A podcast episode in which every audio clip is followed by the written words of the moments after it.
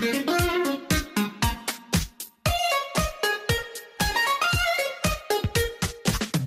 Chofela, não podemos ignorar o facto que tu és um fenómeno nas redes sociais. Já tens mais que mais de meio milhão no Instagram. Quase, quase meio Quase milhão. meio milhão. Quase, quase. Ei. Como é que é entrar neste novo mundo na rádio? Vais ser a mesma pessoa que és no Instagram ou no TikTok? Ou vais ser outra pessoa completamente diferente agora no mundo da rádio? Yeah. Você é a mesma pessoa. Claro que as pessoas também têm sempre essa pergunta do tipo: tu nas redes sociais és a mesma coisa que és fora delas? Eu sou. É tipo, eu sou a mesma pessoa que sou dentro e fora delas, mas a questão é, claro que fora das redes sociais, com os meus amigos, familiares, eu sou mais à vontade, a maneira como falo, as expressões que uso, porque eu também tenho um certo cuidado, porque eu sei que eu estou a comunicar para Muita gente. para muita gente, yeah, então não posso uh, de alguma forma dar um- um- uma ideia errada ou influenciar de alguma maneira errada a partir do momento que eu tenho a plataforma. Creio que a minha opinião tenha um certo peso em muitos assuntos, então eu tenho que ter cuidado com aquelas coisas que eu partilho. Partilho. Com o partilho.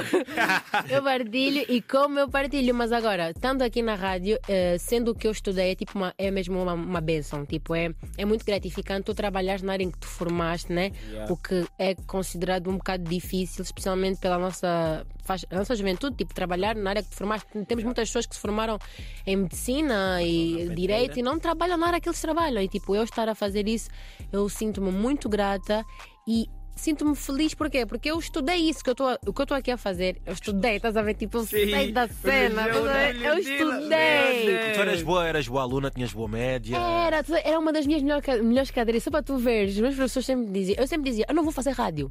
Não quero fazer rádio, nem rádio nem televisão.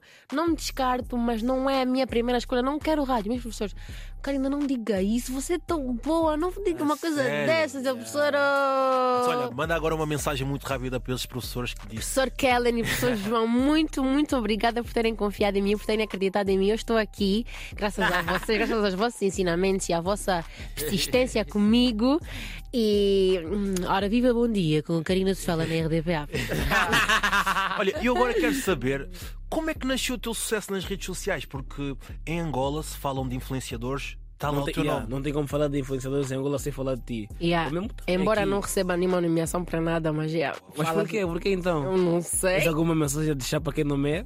Não Yeah. conheço. Por acaso não sei, não, mas tipo, eu disse isso tipo. Mas nunca te sentiste excluída por isso? Não, não, porque eu sei do que é que eu faço, sei o meu trabalho, sei os números que eu alcanço, sei as empresas com quem eu trabalho, as marcas, e ainda o assim- mérito? E o mérito não está lá, o mérito está no povo. O povo sabe, o povo sabe, o povo sabe. o povo sabe. Mas perguntaste como é que começou, Como né? é que começou isso? Eh, eu comecei a ser conhecida por causa dos meus irmãos. Eu era conhecida tipo a irmã dos Moraes, porque eles jogavam basquete. É o Carlos Moraes e jogam, joga o, Bra- o Carlos nesse caso. É uma lenda do basquete angolano e Yeah, europeu yeah. também. Jogou Yeah. no Benfica também. Yeah, é? yeah, yeah, Jogou, jogou, jogou, yeah.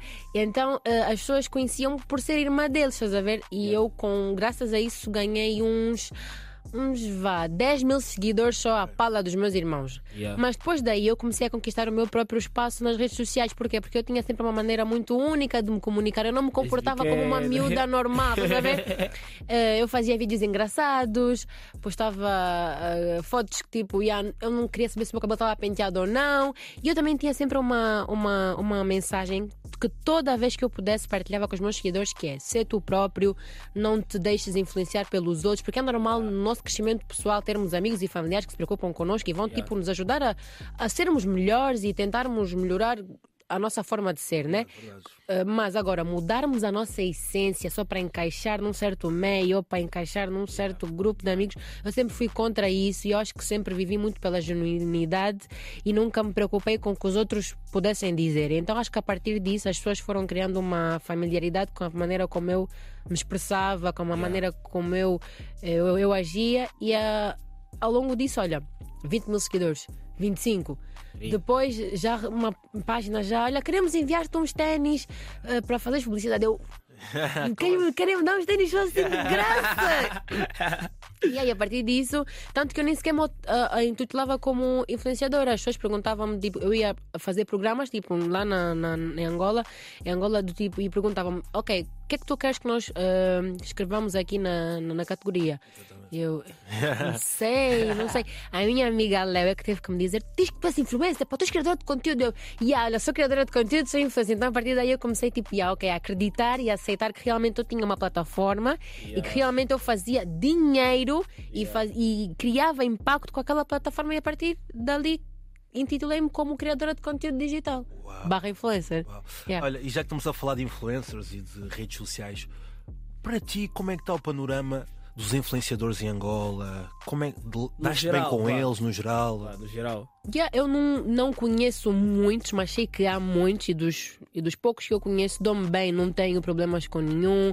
Ahm, e sinto que a cada dia que passa há mais pessoas a entrarem para o mundo digital e da sua forma e com a sua essência trazerem sorrisos para as pessoas, a, a ajudar Memes, né? memes, yeah, ajudarem grandes e pequenas empresas e negócios a crescer. E isso é muito bom porque é, são os influenciadores que hoje em dia estão a revolucionar tudo, né? Yeah, yeah. Hoje conhecemos marcas, lojas, supermercados, tudo graças aos influencers. Isso é muito bom de se ver e eu dou um mesmo, parabéns para todas as pessoas que estão nesse mundo digital, mas também ah, faço aqui tipo um- um- um um, um apelozinho de tipo.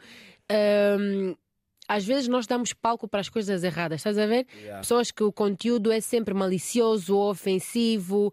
Ou, Yeah. Claro que cada um tem o seu conteúdo e cada um vai crescer à sua forma, Sua né? forma, Mas yeah. agora, eu, eu, eu não, não sou de acordo, tipo, a tu cresceres a criticares os outros ou a cresceres porque fazes. preciso de pisar alguém, eu falar Yeah, com alguém. yeah, Aquela yeah, yeah. intrigazinha. Yeah, yeah, yeah.